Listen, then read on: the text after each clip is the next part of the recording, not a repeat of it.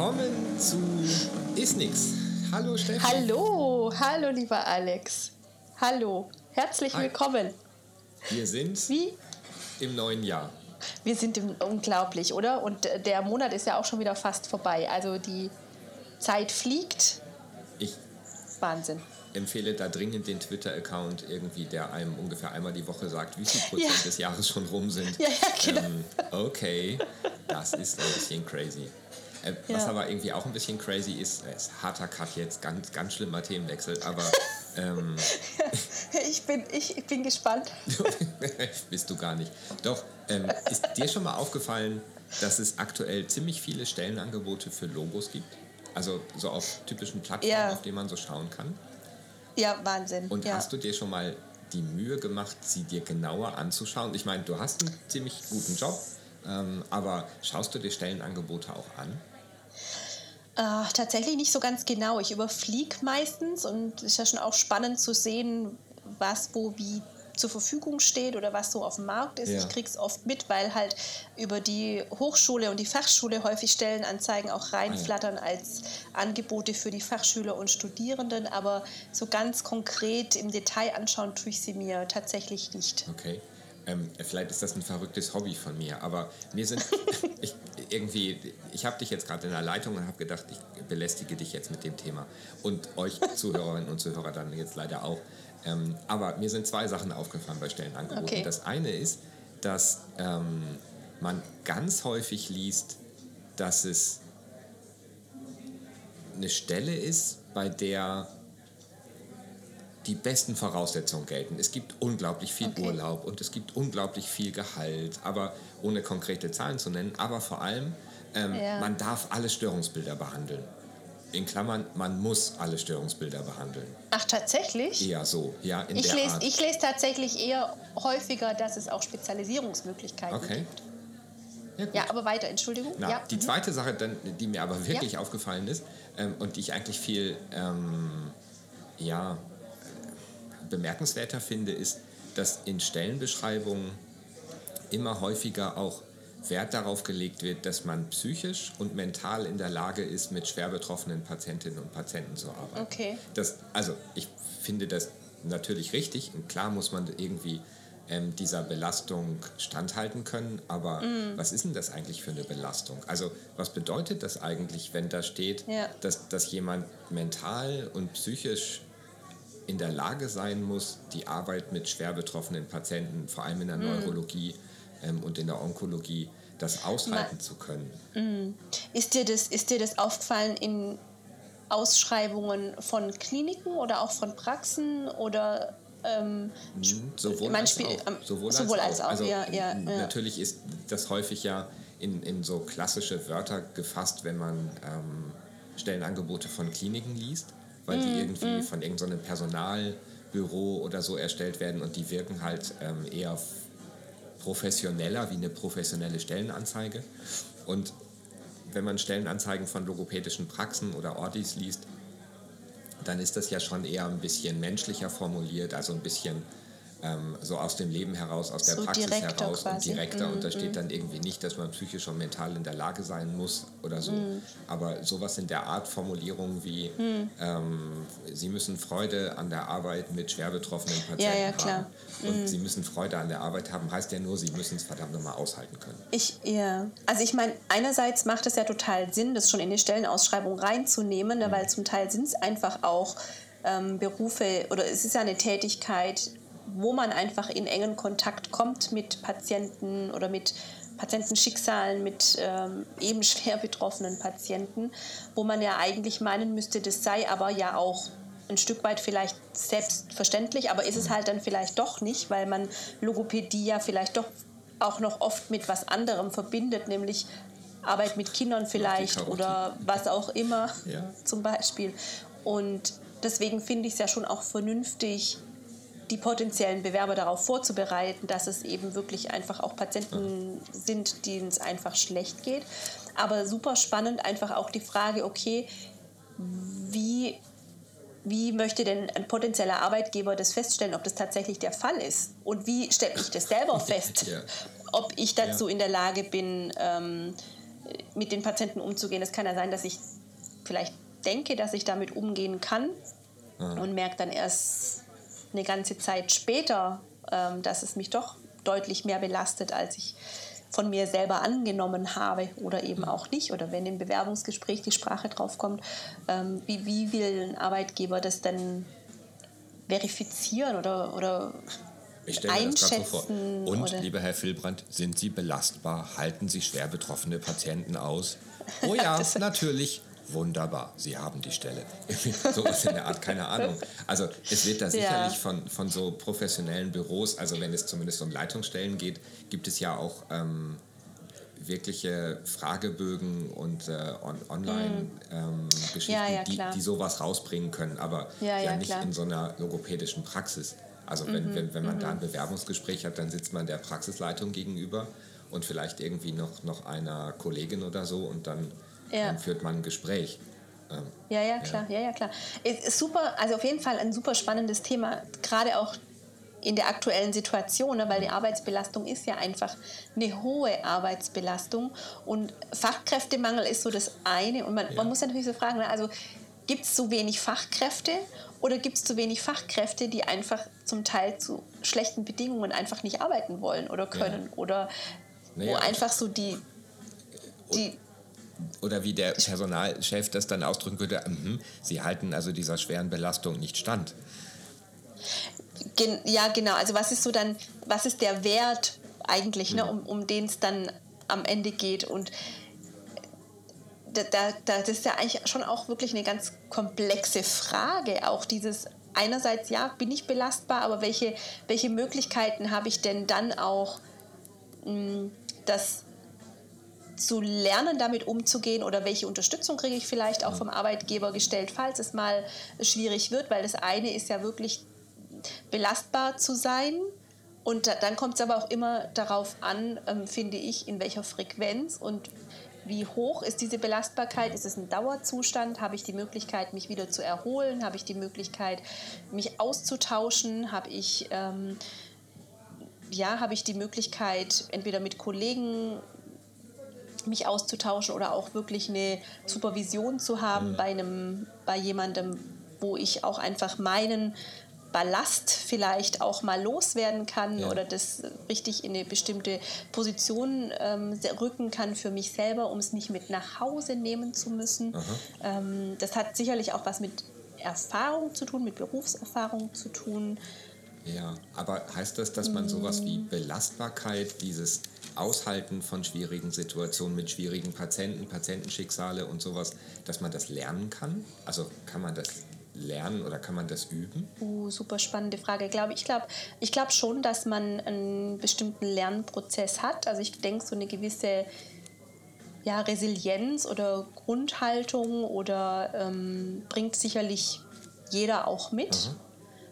Aber ich denke, Strategien in bestimmten Extremsituationen zu agieren oder zu handeln oder auch darüber zu reflektieren. Ich glaube schon, dass man da einen Gestaltungsspielraum hat ja, und dass es Strategien gibt, mit denen man umgehen kann. Also ich glaube, es gibt Persönlichkeiten, die von Haus aus ähm, geeigneter sind, mit, mit solchen Situationen Patienten Schicksalen, wie auch immer umzugehen. Ich glaube, mhm. es gibt Persönlichkeiten, die von Haus aus wahnsinnig Schwierigkeiten haben und dann auch Schwierigkeiten haben, sowas zu lernen. Mhm. Also ich, ja. das, das sind, glaube ich, ganz unterschiedliche, ähm, ganz unterschiedliche Grundvoraussetzungen mit einem gewissen Potenzial in alle Richtungen ich glaube, so eine ganz klare Antwort gibt es da nicht drauf. Man kann es lernen oder man kann es nicht lernen. Ich glaube schon, dass es viele Strategien und Möglichkeiten gibt. Ja. Also ich, ich merke auch, also ich glaube, das hast hat schon auch viel mit eigenem Wachstum zu tun. Wie hast du das selber gemacht? Also wenn, wenn du mm. dich, ich meine, du bist lange im Beruf, ähm, mm. irgendwie so dein, dein erster Patient, der dir wirklich an die Nieren gegangen ist, wo du das ja. wirklich gedacht hast, Wuff. Weiß ich noch genau, wer das war. Und ja. im Vergleich zu heute, wenn, wenn du einem mm. vergleichbaren Patienten ähm, gegenüber mm, sitzt mm. und mit ihm arbeitest? Also ich, ich glaube ganz, boah, also für mich, ich kann es nur für mich ganz persönlich sprechen. Ähm, ich, ganz am Anfang, als ich Berufsanfänger war und gerade auch auf der Wachkoma-Station gearbeitet habe, also ich war ja relativ schnell auch mit schwer betroffenen Patienten in Kontakt, gerade wenn es junge Patienten waren, die vielleicht sogar in einem ähnlichen Alter waren als ich, das hat mich natürlich sehr betroffen schon auch gemacht. Mhm. Und diese Professionalität, das dann auch zu trennen, ist mir dann schon auch zum Teil schwer gefallen. Ich hatte das Glück, dass ich wirklich in einem Team war mit erfahrenen Kollegen, wo man sich einfach sehr häufig austauschen konnte. Und damals, auch wenn damals echt lange her klingt, aber es ist auch schon lange her, da waren diese zeitlichen Anforderungen auch nicht mhm. so ähm, strikt. Die Rahmenbedingungen ja. waren einfach noch so, dass man sich auch mal eine halbe Stunde wirklich hat austauschen können in so einem kollegialen Rahmen, sodass ich die Patienten zum Teil schon auch mit heimgenommen habe mhm. und auch das ein oder andere Mal äh, nachts aufgewacht bin und an, oh. an, einen bestimmten Patienten denken musste. Ja. Aber das hat mich nie so betroffen gemacht, dass ich, dass ich nur daran denken konnte und mein, mein Privatleben wahnsinnig davon ähm, beeinflusst wurde okay. und man wirklich ja. nur äh, um diesen Patienten kreist oder die Patienten und mit dem eigenen also sehr, das sehr überträgt auf das eigene persönliche Leben, auf das persönliche Umfeld und das, und das einen so maßgeblich beeinflusst. Also das war tatsächlich bei mir nie der Fall.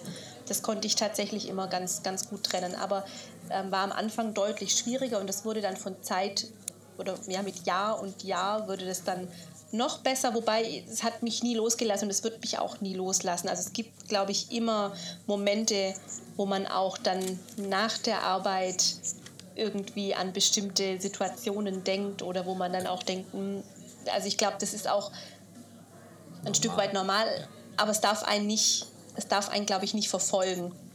Ja, genau. Ähm, also das, deswegen habe ich vorhin kurz mhm. gestöhnt, als du gesagt hast, dass du sogar manchmal aufgewacht bist, um dann oder durch dieses ja. Denken an die Patienten aufgewacht bist. Also an ja. die Patienten zu denken und auch ein bisschen was mit nach Hause zu nehmen, um es zu verarbeiten, finde ich tatsächlich persönlich gar nicht so tragisch mhm. und gar nicht so schlimm. Es gibt ja immer, ja. Ähm, man, also man hört halt irgendwie, wenn es um, um Psychohygiene und so geht, sie dürfen ihren Job nicht mit nach Hause nehmen. Ähm, ja. Ich finde doch, ein Stück weit darf man das, mhm. wenn man das schafft, zu Hause ähm, in einem geschützteren Rahmen zu verarbeiten. Ähm, es, darf einen, mhm. es darf einen nicht von seinem Leben abhalten und es darf einen auch nicht ähm, über alle Maße ähm, belasten. Aber ich glaube, dass man sehr wohl unterwegs mhm. und zu Hause auch durchaus noch an Patienten mhm. denken darf, sofern es ein positives Denken mhm. daran ist. Also für mich war tatsächlich immer hilfreich, dass ich ja, so eine halbe Stunde Fahrzeit immer hatte. Hm, okay. Entweder mit der Bahn oder dann auch mal mit dem Auto, also so um die 25, 35 Minuten Fahrzeit. Okay. Und das war für mich immer so eine ganz gute Zeit, um, morgens auf dem Weg dahin mich so einzustellen auf den Tag und was denn da so kommt. Ja. Und abends auf dem Rückweg das alles gedanklich sozusagen abzuarbeiten und dann damit fertig zu sein, als ich ah, zu Hause das heißt, war. Das heißt, so. dein Auto war noch die, also, der verlängerte Arm der, der Klinik. Die, ja, einfach so für mich dieses, ähm, ja, auch dieses Reflektieren, was hätte man vielleicht auch anders machen können oder was ist besonders gut gelaufen, was ja. steht denn dann auch noch an. Also ich, einfach, ich bin schon ein Freund davon, das zu trennen und einfach auch zu sagen, okay, ähm, jetzt ist aber dann auch gut. Mhm Wobei mir das jetzt in meiner jetzigen, in meiner jetzigen Tätigkeit deutlich schwerer fällt, das zu trennen, als, ich, als zu der ähm, wirklich aktiven Klinikzeit im ja. Umgang mit den, mit den Patienten. Ähm, weil sich einfach zeitlich deutlich, die Grenzen deutlich verschwommener sind. Und ähm, dieses von zu Hause arbeiten einfach in diesem Klinikkontext nicht so stattgefunden hat, wie es einfach in, in vielen anderen Tätigkeiten oder Projekten einfach dann doch auch der Fall ist. Aber so dieses wirklich, dieses wirklich dieses mit diesen schwer betroffenen Patienten und wie gehe ich als Person damit um oder mit so besonders schwierig ethischen ähm, Entscheidungen, die dann vielleicht auch getroffen werden müssen und dass das eigene Handeln wirklich auch Auswirkungen hat auf ein ähm, auf einen Patienten oder nicht oder so dieses nochmal drüber nachdenken, oh, die, die Kanüle soll zum ersten Mal über Nacht entblockt sein ne? und dieses schafft der Patient es, nochmal drüber nachzudenken, ähm, oh, klappt es jetzt, was erwartet mich, wenn ich da jetzt am nächsten Tag in die Klinik komme? Hat es der Patient geschafft, die ganze Nacht entblockt zu sein oder muss der doch wieder ja. geblockt werden? Okay. Und solche Sachen, also das darf natürlich nicht wie so eine Dauerschleife sein, aber das kenne ich natürlich auch und das, ja, weiß nicht, wie ist denn das bei dir? Also ich kann mich an den ersten Patienten erinnern, der, den, der so schwer krank war, dass ich beim Sterben quasi dabei war. Das war. Mhm. Beim ersten Mal war es hart. Ähm, mhm. Und ich muss sagen, dass, auch wenn das vielleicht erstmal böse klingt, ein bisschen gewöhnt man sich dran. Ich glaube, da ist so ein kleiner Gewöhnungseffekt. Ähm, mhm. Also ich weiß, dass ich das damals nicht konnte, danach noch weiterarbeiten. Da war nicht dran zu denken. Und ich schaffe okay. das auch heute nicht irgendwie Tür zu und dann gehe ich zum nächsten Patienten und hey, wie hat es geklappt mit dem Chin Down oder so. Ähm, yeah. Das schaffe ich auch nicht. Ich brauche dann einen Moment, um runterzukommen und auch um mm. das sitzen zu sich setzen zu lassen und so. Aber ich kann das besser heutzutage, dass ich dann ähm, für die anderen Patienten trotzdem die gleiche Kapazität yeah. ähm, und Energie zur Verfügung habe wie sonst. Auch, mm. auch wenn mich der Patient vorher egal was da gerade passiert ist, ob der, ja. es muss ja nicht immer so was Dramatisches wie der Tod sein. Es kann ja auch wirklich nur eine, eine Geschichte sein, die emotional in der Therapie belastend war. Ich ja, ja, kann mich an viele Aphasie-Patientinnen erinnern oder auch Patienten, wo wir gesessen haben und die sind auf ein Wort nicht gekommen und am Ende haben wir beide geheult, weil einfach keine Strategie funktioniert hat und es so dramatisch war. Ähm, mhm. Also ich glaube, das ist so ein bisschen unabhängig vom, von, von der Situation und vom Störungsbild, das kann einem irgendwie, wenn man mit Menschen arbeitet, immer passieren. Ähm, mhm. Und ich will auch nicht sagen, dass ich abstumpfe, aber ich mhm. glaube, ich kann das besser wegstecken ähm, und ich kann das besser mh, hm, verarbeiten und bearbeiten. Ja. Und ich, also ich finde auch Professionalität heißt ja auch nicht ähm, unempathisch. Also das schließt sich ja auch nicht aus. Und natürlich nimmt einen sowas auch mit. Mhm. Und die Frage ist ja nur, bis zu welchem äh, Grade wird es für einen selber dann einfach gesundheitsschädlich, mhm. ja. auch unter Umständen. Ne? Wenn man sehr mitleidet, auch mit den Patienten, ist ja. es ja auch nicht professionell nee. ein Stück weit. Nee, ne? Mit Gefühl, und, ja, Mitleid, nein dass da so ein, den, und ich glaube, genau darum geht es mhm. ähm, auch bei solchen Ausschreibungen, dass, dass die natürlich sehr klar abgrenzen wollen oder eben sicherstellen wollen, dass, sie, dass die ähm, zu, potenziell zukünftig Beschäftigten nicht selber in eine, in eine gesundheitliche Bedrängnis mhm. kommen. Ja. Ähm, was dann den Patienten nicht gut tut, ihnen selber nicht gut tut, dem Arbeitgeber auch nicht gut tut. Klar. Und deswegen finde ich diese Idee, darauf hinzuweisen, dass es eben durchaus Patienten geben kann, denen es einfach richtig schlecht geht, mhm. gar nicht so verkehrt, um alle so aufs, auf, auch mal einzunorden und zu ja. sagen, okay, es ist einfach ein Klinikum und wir haben eine Intensivstation und ich meine, den Menschen geht es da einfach nicht gut. Klar, keine Frage. Und sei dir bewusst. Und ich glaube, das ist nochmal ein Unterschied tatsächlich bei Therapeuten als vielleicht bei Ärzten oder Pflegern. Weiß ich jetzt aber nicht so ganz genau, weil ich glaube, da nochmal dieser medizinische Fokus vielleicht auch nochmal mhm. anders mhm. ähm, vorhanden ist, wie jetzt bei Therapeuten, wo ja nicht jede Jobbeschreibung per se Patientenkontakt mit so einem Klientel genau, ja. zwingend beinhaltet. Stimmt. Ja. Und das ist schon auch spannend, aber auch so dieses, dieses, dieses Stellenausschreibung, ich meine, also da sind wir auch wieder bei diesem Thema, ne? also wenn man dann jetzt mit solchen Klientelen in Verbindung kommt, was, hat man, was braucht man als, als Grundvoraussetzung? Also neben natürlich Fachwissen und sowas alles auch an, an persönlichen Ressourcen, die man da einbringen kann, mhm. um sich zu schützen und um einfach da auch professionell arbeiten zu können. Aber was kommt dann auch als Verpflichtung damit einher von Seiten eines Arbeitgebers? Ja. Na, was, was für Ressourcen kann man vielleicht zur Verfügung stellen, um die Mitarbeiter damit zu, zu unterstützen, in solchen Situationen einfach auch umzugehen?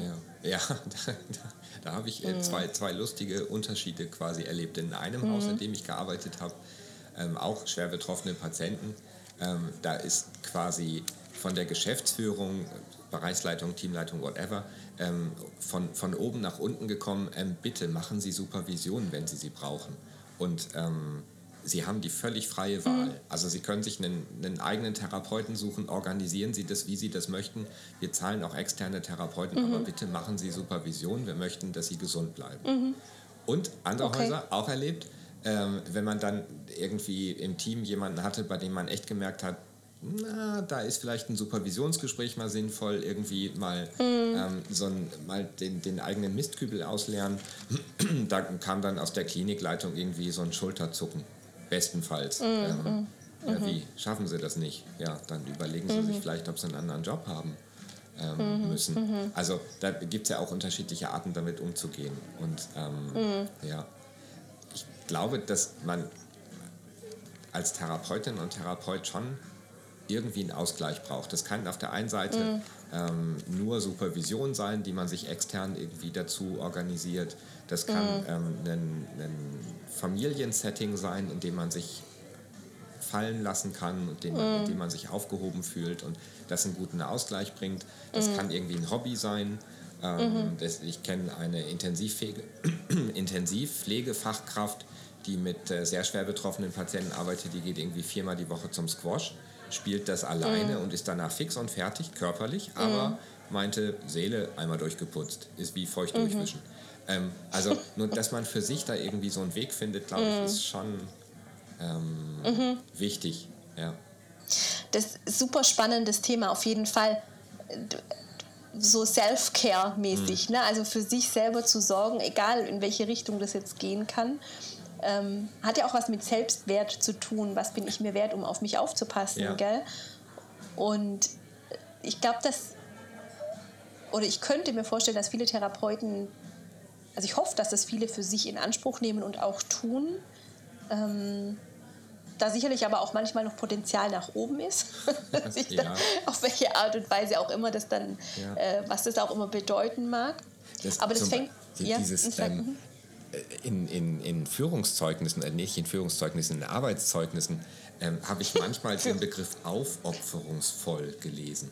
Dass jemand aufopferungsvoll, Wirklich? Ja, schon sehr alte, äh, okay. aber aufopferungsvoll mit den Patienten umgegangen mhm. ist und das mhm. im Kontext eher als positiv dargestellt wurde.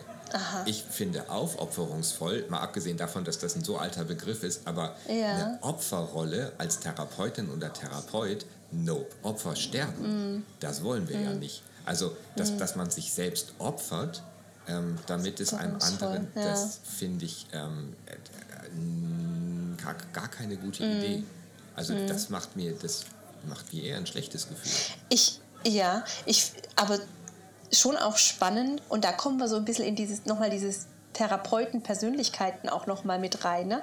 Also sind bestimmte Persönlichkeiten diejenigen, die eher Therapeut werden oder okay ich habe tatsächlich, ich habe, das fällt mir jetzt ein, wo wir über dieses Thema sprechen, während dem Studium einmal eine Hausarbeit geschrieben zum Thema, welche, welchen Einfluss hat denn die Therapeutenpersönlichkeit auch auf Therapieerfolg und sowas. Ja. Also wirklich auch dieses, welche Menschen machen denn auch sowas.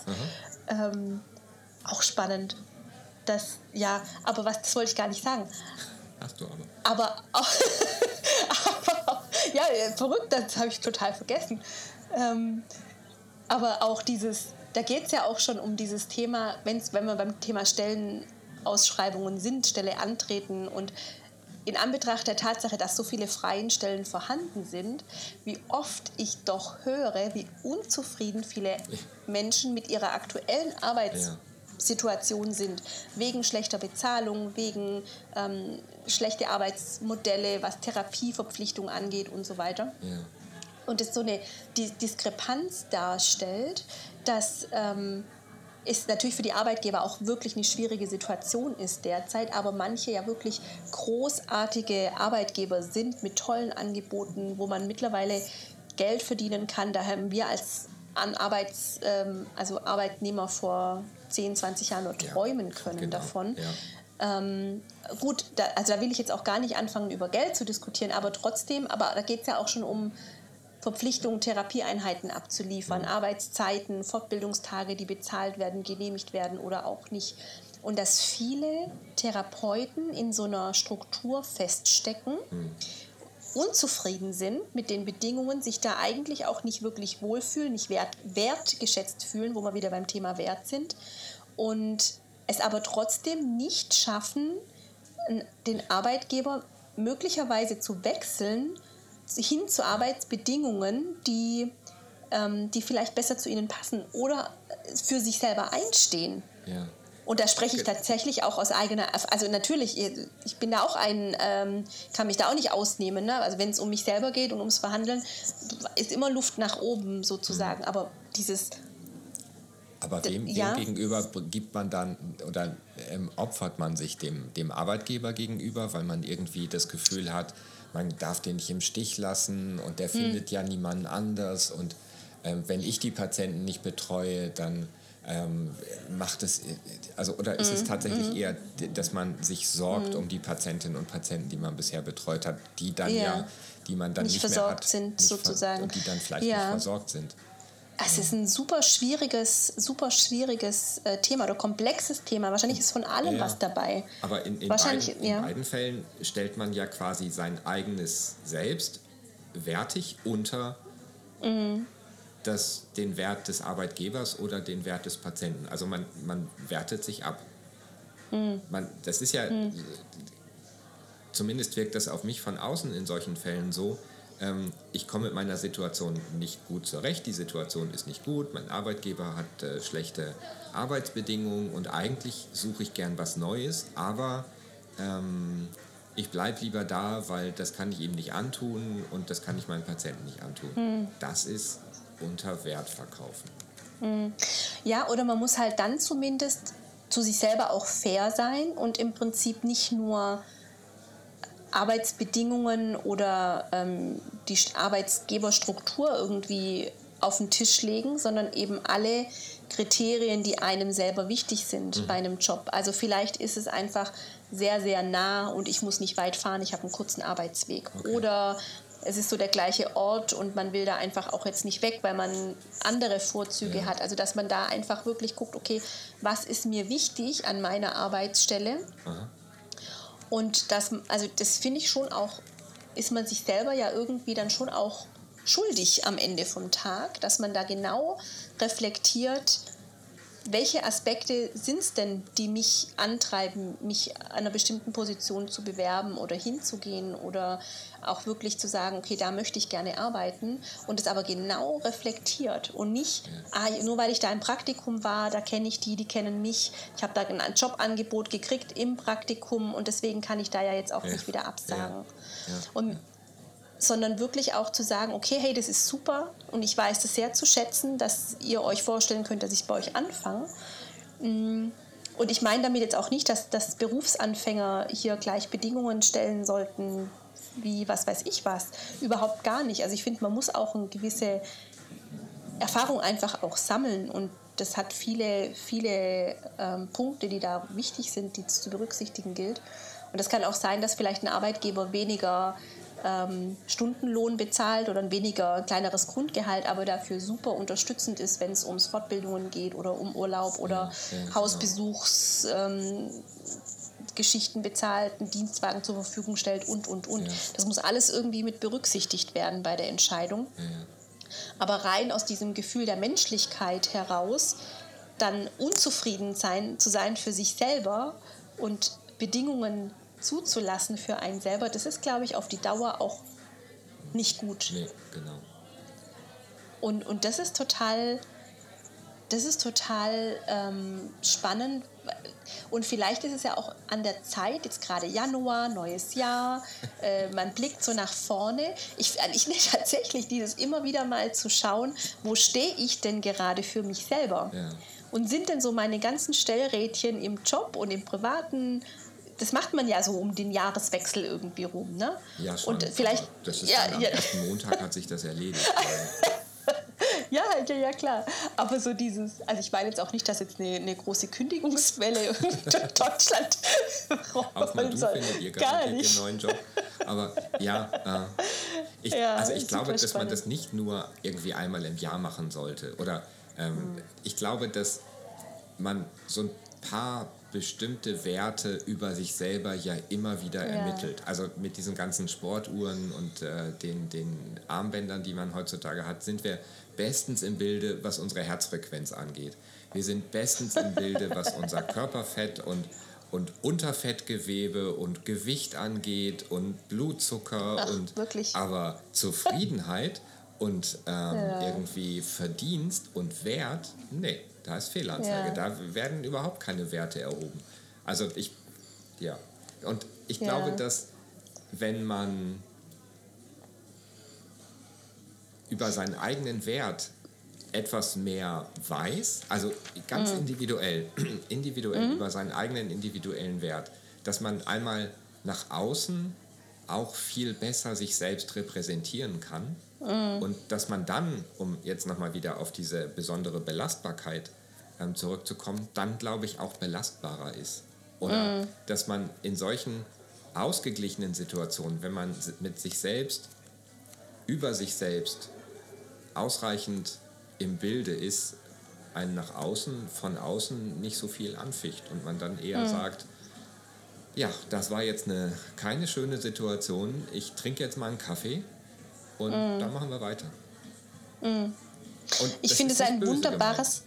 Na, nein, natürlich nicht. Nee, nee, das, äh, ich glaube, es hat auch ganz viel mit, das macht auch ganz viel Resilienz aus. Genau Mhm. dieses Stimmigsein, ähm, Authentizität und einfach sich seiner Werte und seines Wertes bewusst zu sein.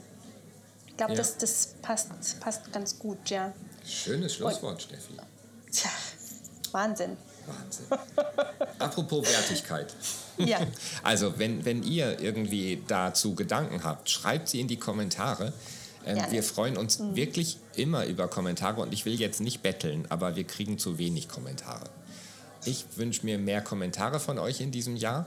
Ähm, schreibt Kommentare. Gut, liebe Steffi, Wunderbar. vielen Dank. Alex.